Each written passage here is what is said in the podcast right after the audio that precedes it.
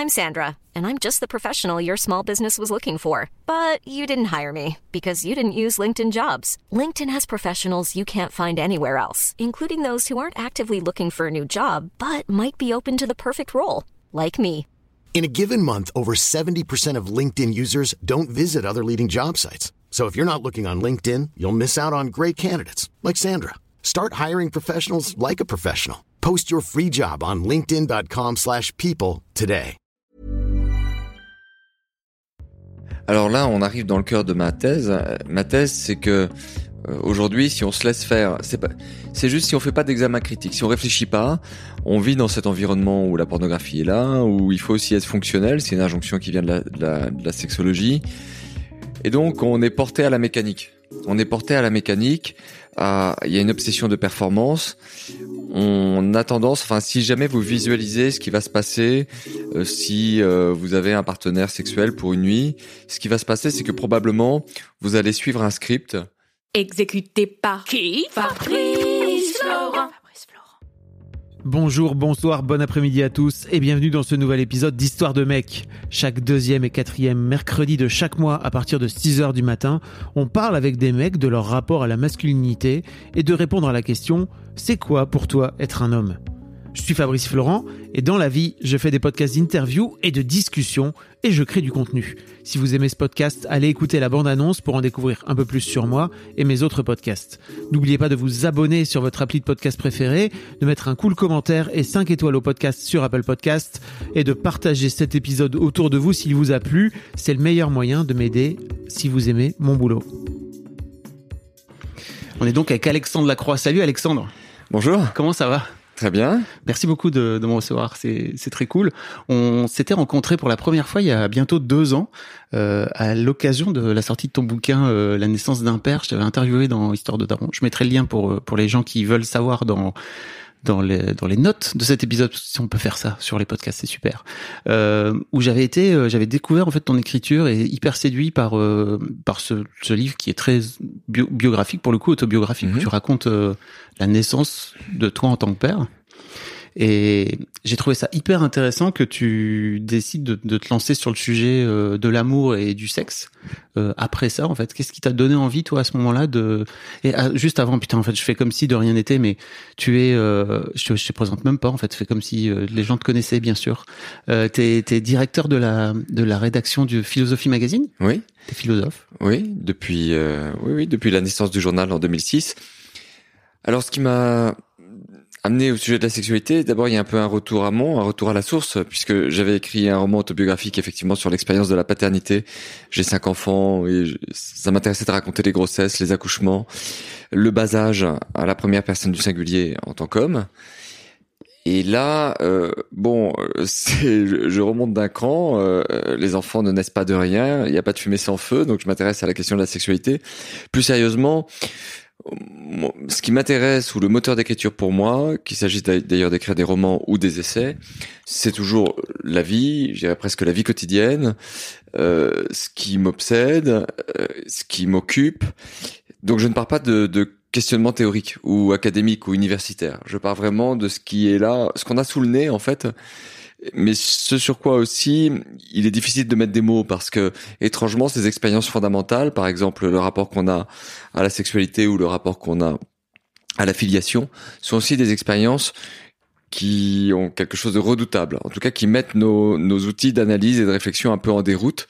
Et donc il est intéressant d'écrire là-dessus, Redoutable. d'explorer. Redoutable en quel sens?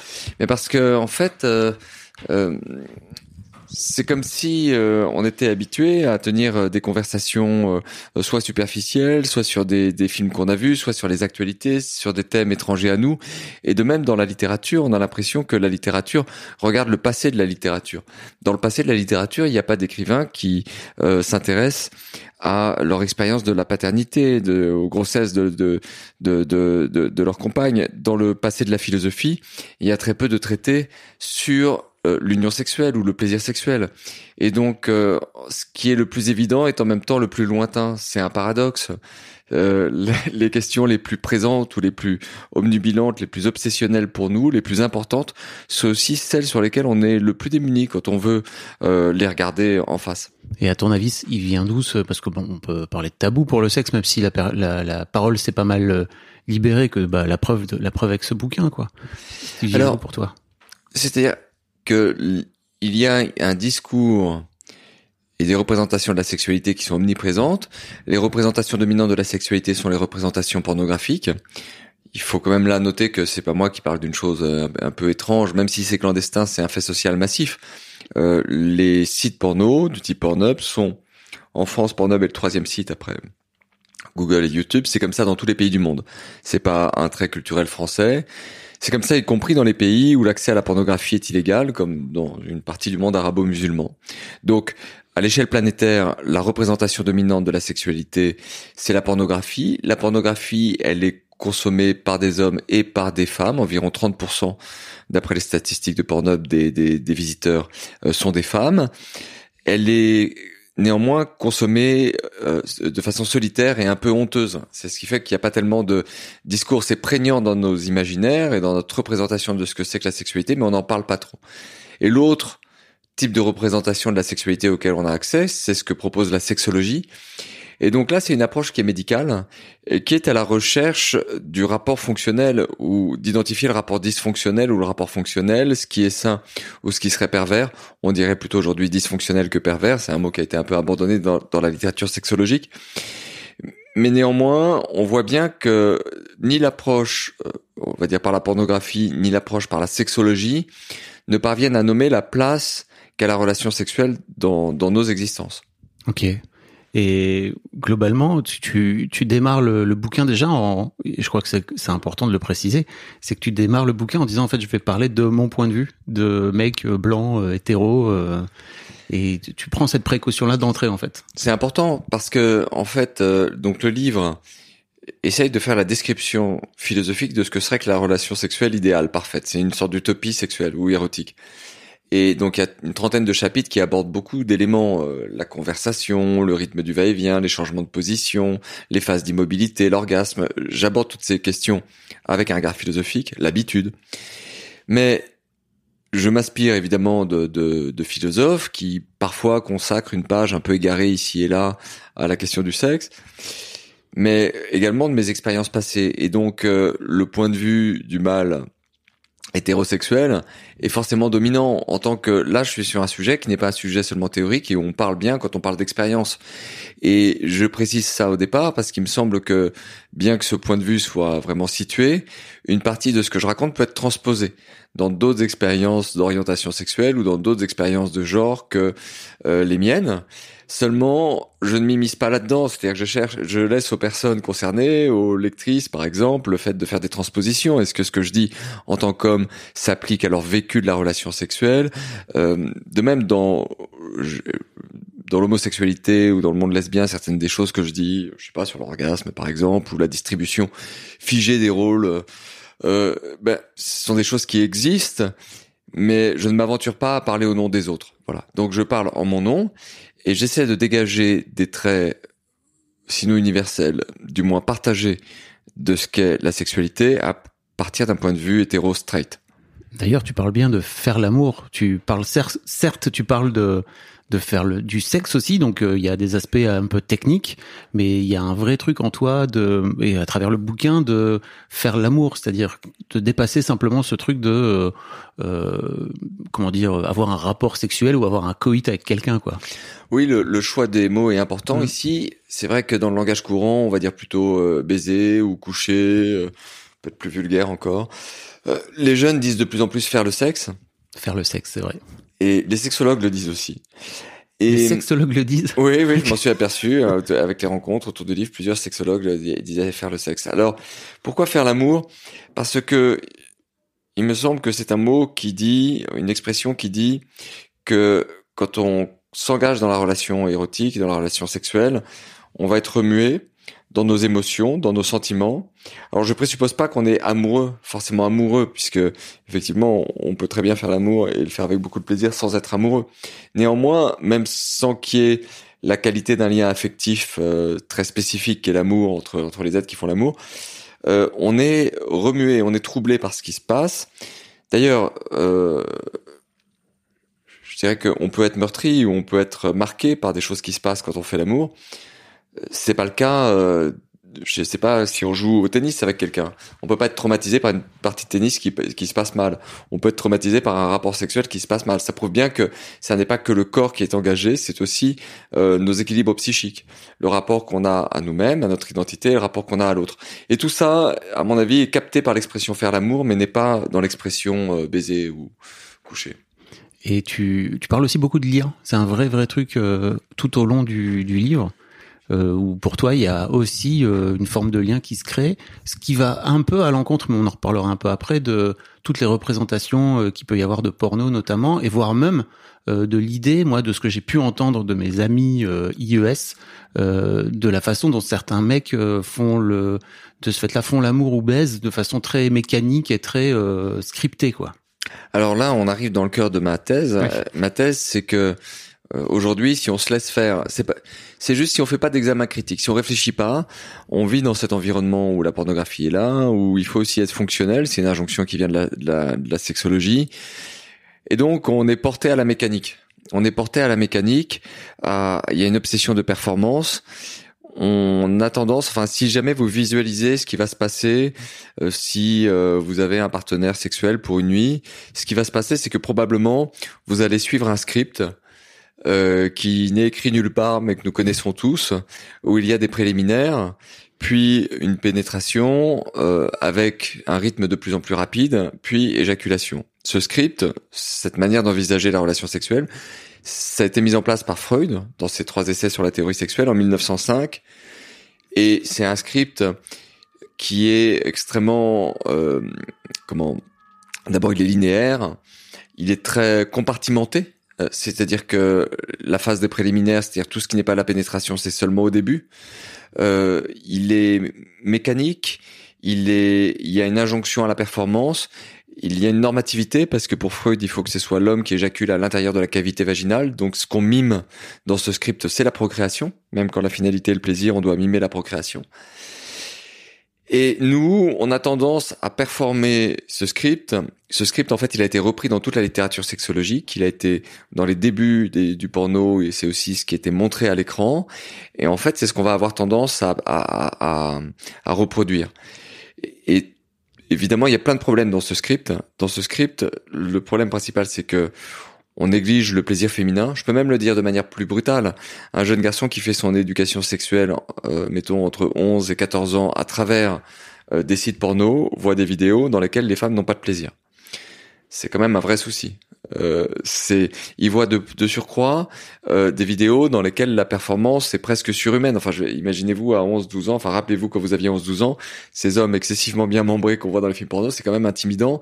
Et puis euh, par la magie du montage, mais ça vous êtes naïf, vous ne le savez pas, ils ne débandent jamais. Donc euh, vous avez l'impression, c'est effectivement d'avoir affaire à des espèces de, de, de de, faune ou de ou de enfin ils, sont ils ont quelque chose d'un peu surhumain et tout ça crée euh, une sorte de terrible pression en même temps que la partie du plaisir ou du lien, ce qu'on disait tout à l'heure, de l'affectivité est complètement négligée. En fait, tout ce qu'il y a de beau dans la relation sexuelle est négligé.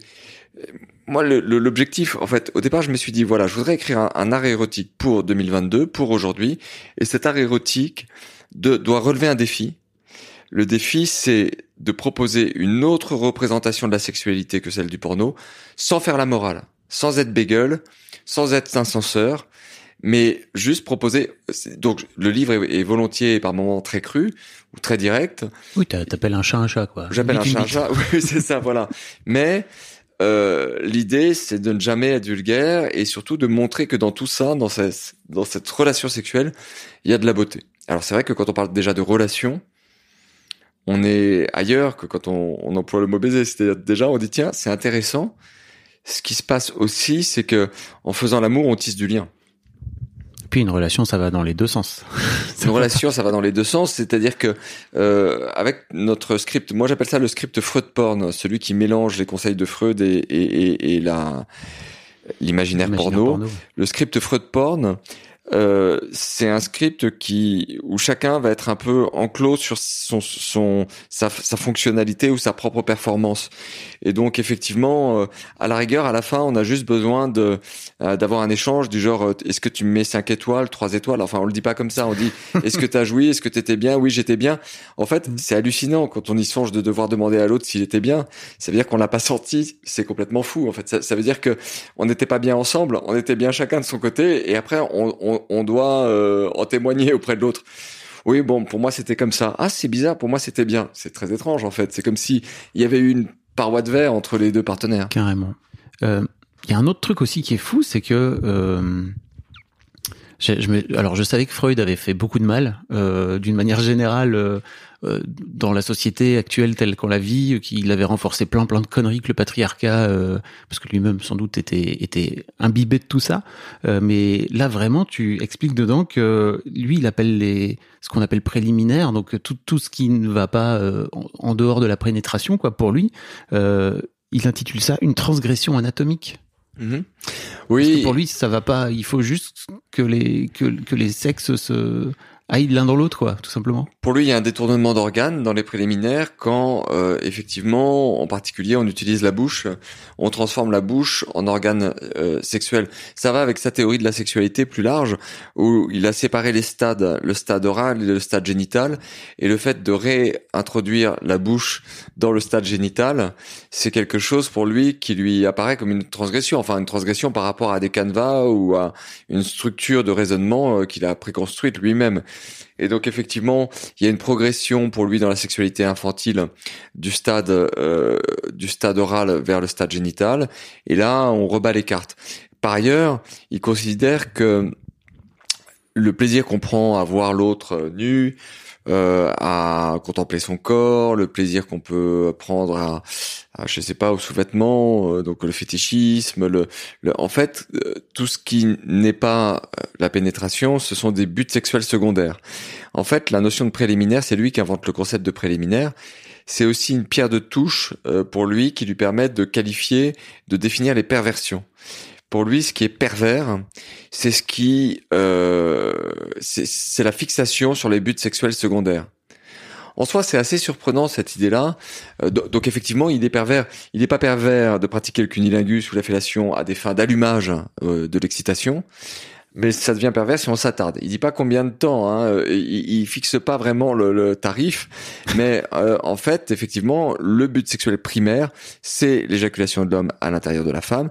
L'homosexualité est une perversion dans ce livre. Donc on voit quel cheminement a été fait depuis plus d'un siècle et à quel point on s'est détaché de certaines de ces notions freudiennes. Ce qui est tout de même intéressant, c'est que même si le mot de perversion est, à mon avis, problématique et déclassé, il lui vient pas à l'esprit euh, qu'on pourrait qualifier la perversion par le type de rapport à l'autre, non pas par des buts sexuels secondaires.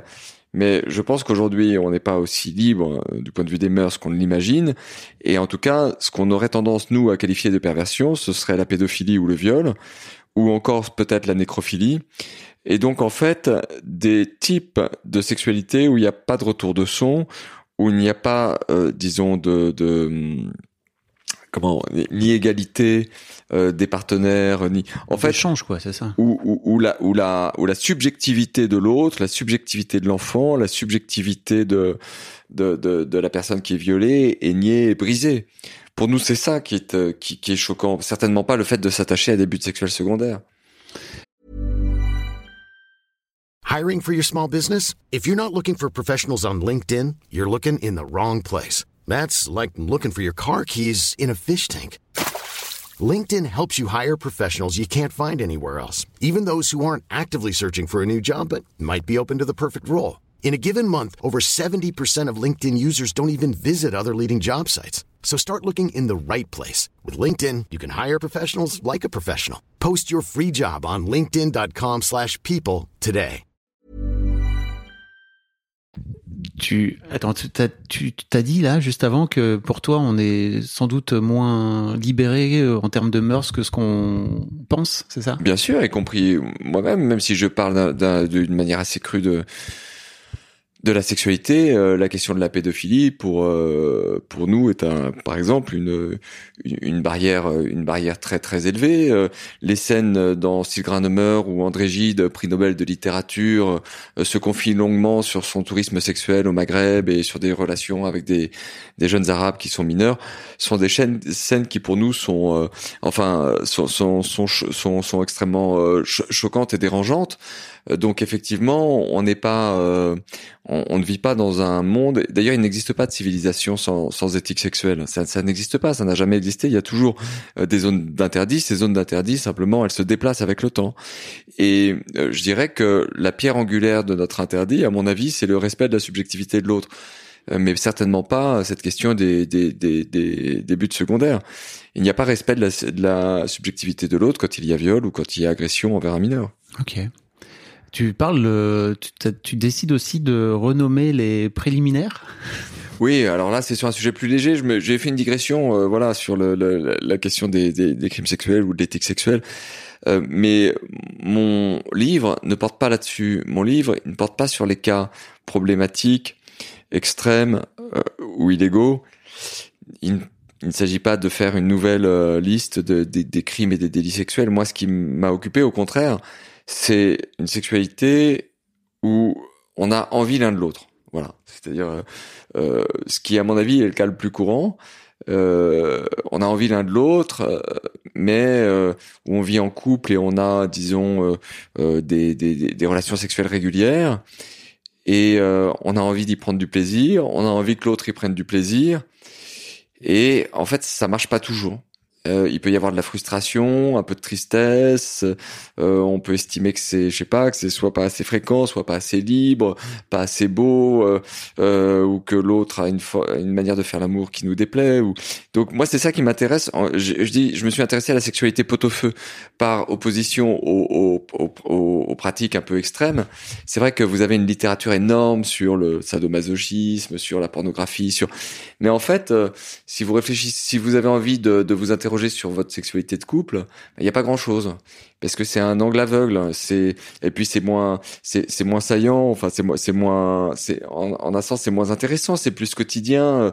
C'est moins euh, voilà. Le psychiatre va pas s'en emparer. Le, le juriste ne va pas s'en emparer. Euh, euh, le psy ne va pas vraiment s'en emparer. En fait personne ne s'en empare. Mais moi j'ai voulu penser cette chose-là. Et en particulier sur la question des préliminaires, il me semble que le, le, le terme nous cadenasse un peu en tant que il dit que les pratiques qui ne sont pas la pénétration doivent être toutes confinées au début. Mhm. Et ma proposition est assez simple, c'est de passer du concept de préliminaire à celui d'intermède, et donc de de se dire que à tout moment, en fait, on peut euh, euh voilà pratiquer d'autres caresses évidemment que la pénétration. On n'est même pas obligé de revenir à la pénétration. Euh, que je veux dire par préliminaire, parce que ce qui m'a été reproché après, on m'a dit oui, mais alors si ce sont des inter... pardon, ce que je veux dire par intermède, parce qu'après ça m'a été reproché, on m'a dit oui, mais alors si tu parles d'intermède, tu veux dire que quand même la pénétration est en quelque sorte le plat de résistance, et que ce sont, des, ce sont des, des, des, des mets, euh, des, des entremets en fait. Alors que tu peux très bien faire l'amour en, en, faisant pas de pénétration, quoi. Voilà.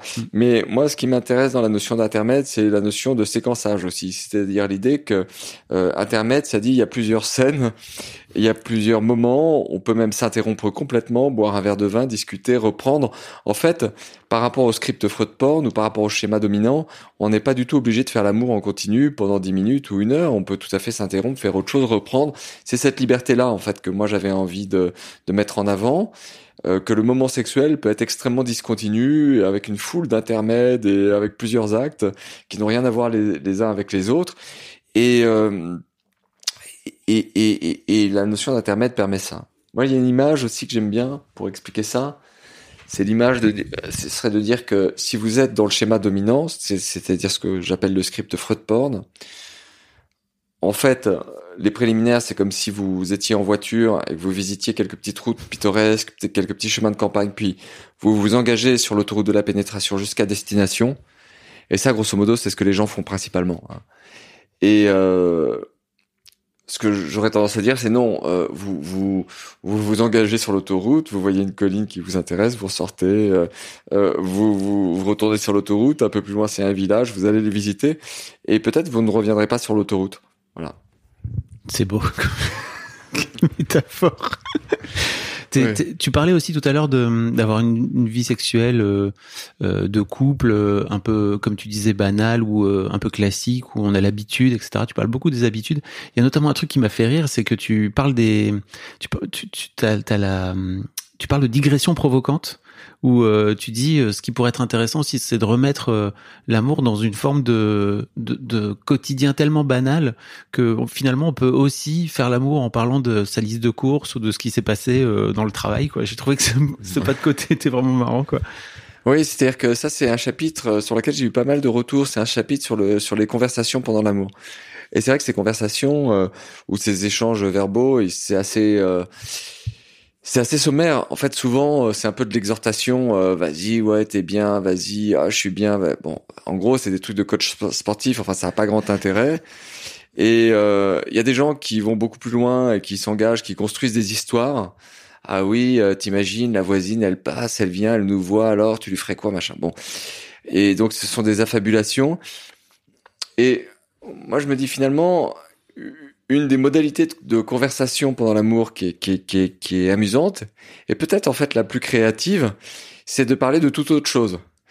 Et parce que j'appelle ça la digression provocante, parce que si on parle de toute autre chose, on va parler effectivement euh, de la liste des courses, d'un truc qu'on doit acheter le lendemain, euh, du boulot, enfin vraiment, ou du film qu'on a vu.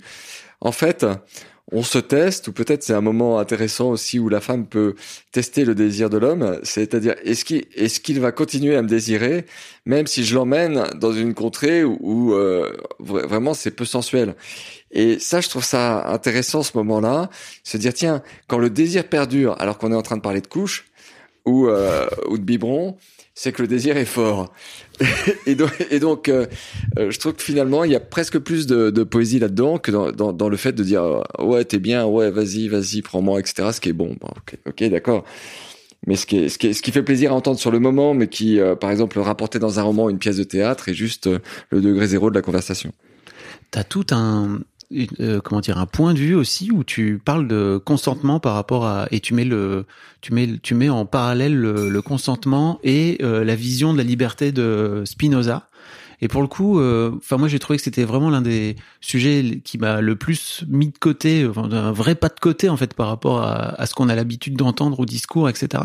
Euh, où tu viens expliquer, tu vas sans doute l'expliquer beaucoup mieux que moi, que en fait grâce à Spinoza on peut voir aussi le refus de l'autre, ou en tout cas le, le fait que l'autre vienne te dire en fait non ça ça m'intéresse pas, d'une toute autre façon plutôt que de juste le prendre pour soi quoi. Alors deux choses là-dessus. D'abord, euh, la, la question du consentement, moi c'est un mot que j'emploie une fois et je dis seulement consentant, l'adjectif.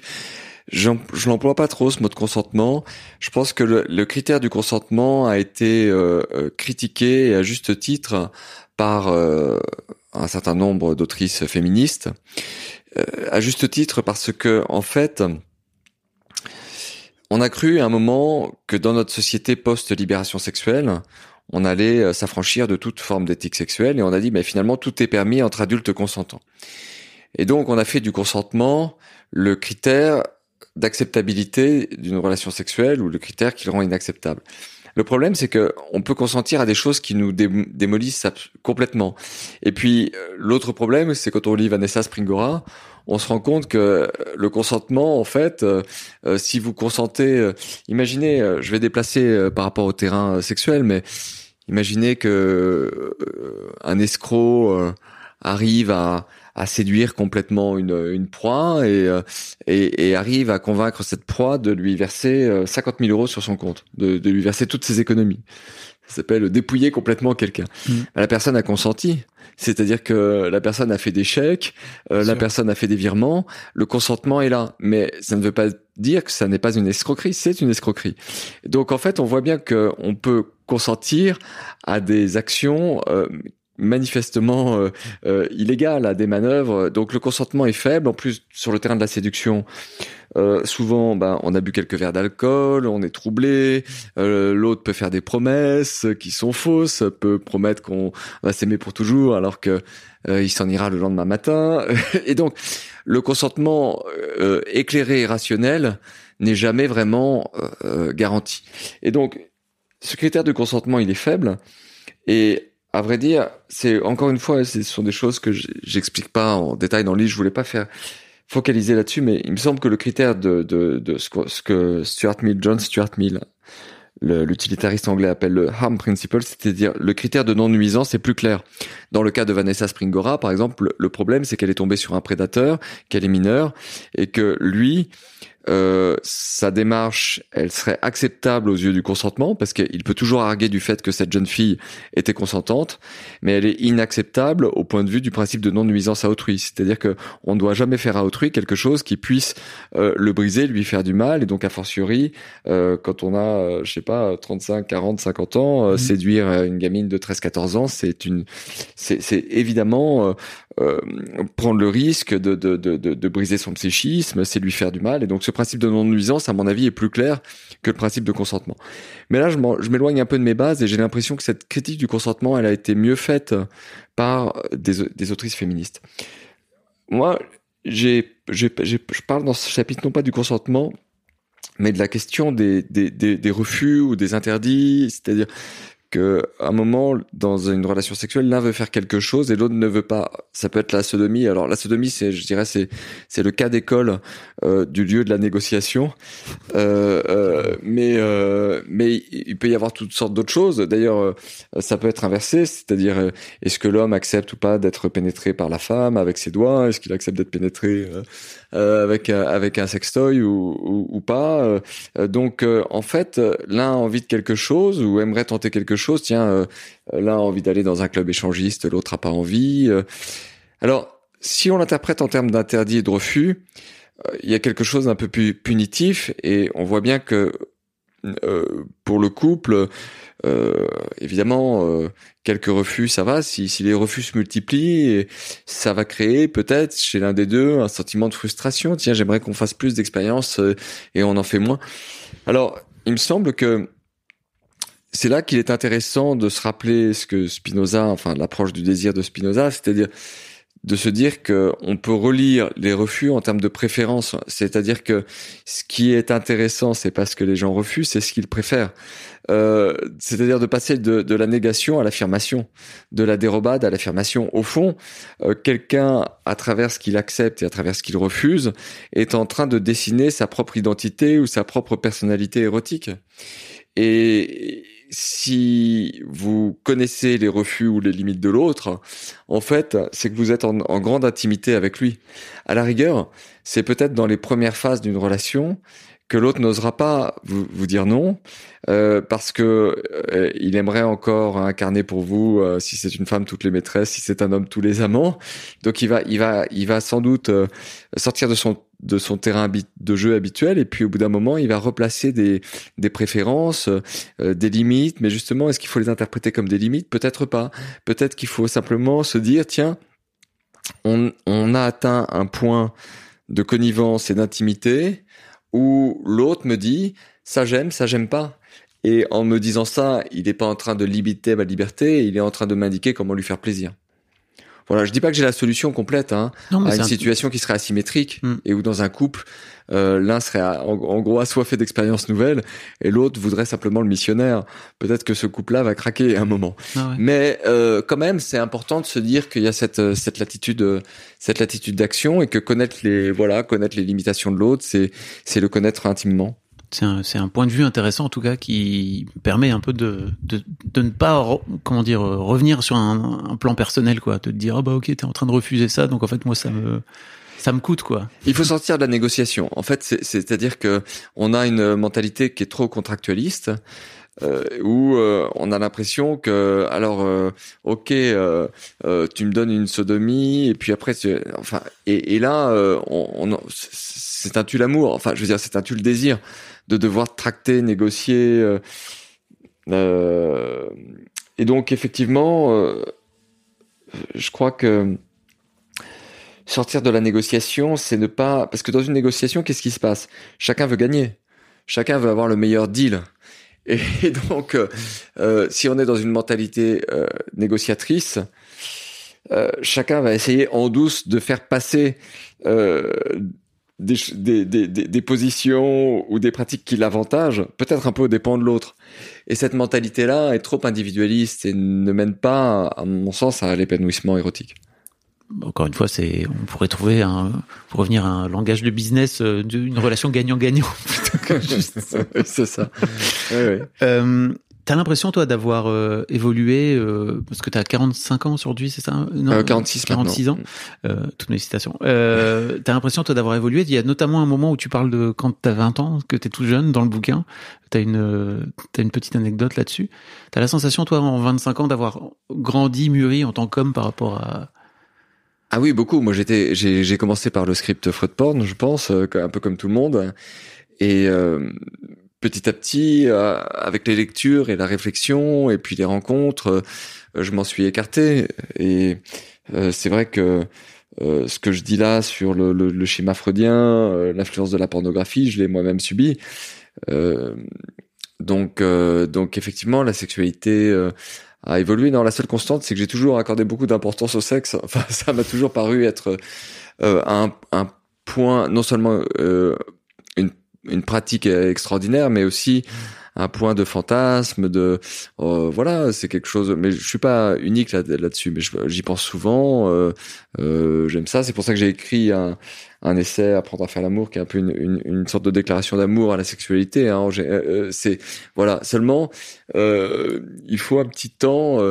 à 46 ans, je suis peut-être un peu comme vous savez ces gens qui sont en pré-retraite là, qui, qui sont euh, qui sont euh, et qui et qui font leurs meilleures années parce qu'ils sont consultants. Vous voyez, c'est-à-dire euh, voilà, c'est si on parle un langage business. Tu veux dire que t'es es encore au, es au top de ton expérience et t'es encore au top de ce que physiquement tu peux donner, c'est ça avant de. Non, ce que je veux dire par là, c'est que j'ai suffisamment d'expérience pour conseiller les jeunes sans être complètement à la masse. Voilà. ok, je comprends. Euh, est-ce qu'il y a un sujet sur lequel je t'ai pas amené, dont tu aurais aimé, dont aurais aimé parler euh, par rapport à par rapport à ton bouquin? Euh, Oui, peut-être ce qui ce qui ce que je propose par rapport au script Freud Porn, c'est vraiment d'envisager l'activité sexuelle comme une activité créative et esthétique. En fait, c'est quand j'ai parlé d'art érotique, c'est vraiment au sens propre. Il me semble qu'il y a une disposition psychologique intéressante quand on approche de, de, de, l'acte sexuel, c'est de se dire, tiens, je vais me mettre dans le même état d'esprit que si je devais danser avec quelqu'un ou que si je devais euh, faire du, euh, de la musique avec quelqu'un ou du jazz ou accompagner quelqu'un qui chante au piano. Euh, au fond, c'est un moment créatif, c'est un moment de beauté. Et euh, l'art érotique que je propose à la fin du livre, c'est vraiment cette idée que euh, dans ce moment de beauté, il y a improvisation, on cherche euh, à, à, aller au bout de ses potentialités et on cherche à mieux connaître l'autre et aussi on est vulnérable et fragile. C'est-à-dire que euh, dans les arts vivants, euh, ben un jour euh, vous vous produisez sur la scène d'un théâtre, vous êtes enroué, un jour vous êtes fatigué et vous composez en fait avec toute sorte d'impondérables hein, de votre de votre vie quotidienne, mais vous essayez quand même avec tous ces impondérables, la fatigue, le stress du travail, etc. Vous essayez quand même de de, de fabriquer une forme de beauté sur le moment et puis c'est quelque chose que vous ne pouvez pas posséder. C'est quelque chose que vous ne pouvez pas thésauriser. Il y a rien de pire qu'un vieux don Juan parce qu'en fait il a rien entre les mains. Il est pauvre. Il a rien gardé. Non mais c'est vrai. C'est-à-dire que ou euh, euh, une, une, collectionneuse, pour prendre le mot de, de, de Romère, vieillissante au fond, ce qui est, ce qui est un peu triste, c'est que euh, il y a une richesse, il y a une richesse folle dans les relations sexuelles qu'on a eues, mais on n'en garde rien. Ça ne fait que passer, et c'est à la fois la limite et la beauté de la chose. C'est, c'est œuvre d'art vivante, c'est-à-dire c'est quelque chose, c'est une manière de sculpter l'écoulement du temps, de sculpter le présent, euh, à des fins de, de découverte de soi-même et de l'autre. Et là, le simple fait de dire ça, à mon avis, nous éloigne un petit peu du, de la mentalité dominante qui en ferait un acte de consommation d'une marchandise. C'est hyper intéressant. D'ailleurs, à la fin, tu finis par un, par un tableau où tu proposes vraiment, euh, comme tu dis, euh, T'appelles ça vraiment nouvel art érotique, hein, c'est vraiment ton... Ah oui, j'y vais point par point, c'est-à-dire que je critique, c'est-à-dire il y a une partie critique qui est la critique du script Freud porn, c'est-à-dire la critique de du sexe tel qu'on le pratique aujourd'hui majoritairement. Et puis, en face de cette critique, il y, a une proposition. C'est trop intéressant. En tout cas, merci beaucoup. Bah, merci. Euh, ça s'appelle euh, Apprendre à faire l'amour. C'est chez Alary. J'ai même pas, j'ai même pas cité euh, l'éditeur. Je... Et en tout cas, c'est hyper intéressant de, de, lire ton point de vue de, de philosophe et de, de voir aussi les, les, les, points de vue de d'autres philosophes que tu amènes tout au long du livre. Et effectivement, un pas de côté par rapport au sexe aujourd'hui, c'est pas surtout d'un point de vue mec quoi. C'est pas c'est pas tous les jours que ça arrive quoi. Eh oui. Bon bah merci. merci à toi en tout cas. The secret to summer-ready skin is here. Osea's number one best-selling Andaria algae body oil, clinically proven to instantly improve skin elasticity and transform dry skin to silky, soft, and unbelievably glowing. Its signature scent of freshly squeezed grapefruit, cypress, and mango mandarin transports you to sun-kissed summer days. Get healthy, glowing skin for summer with clean vegan skincare from Osea. Get 10% off your first order site-wide with code GLOW at OseaMalibu.com.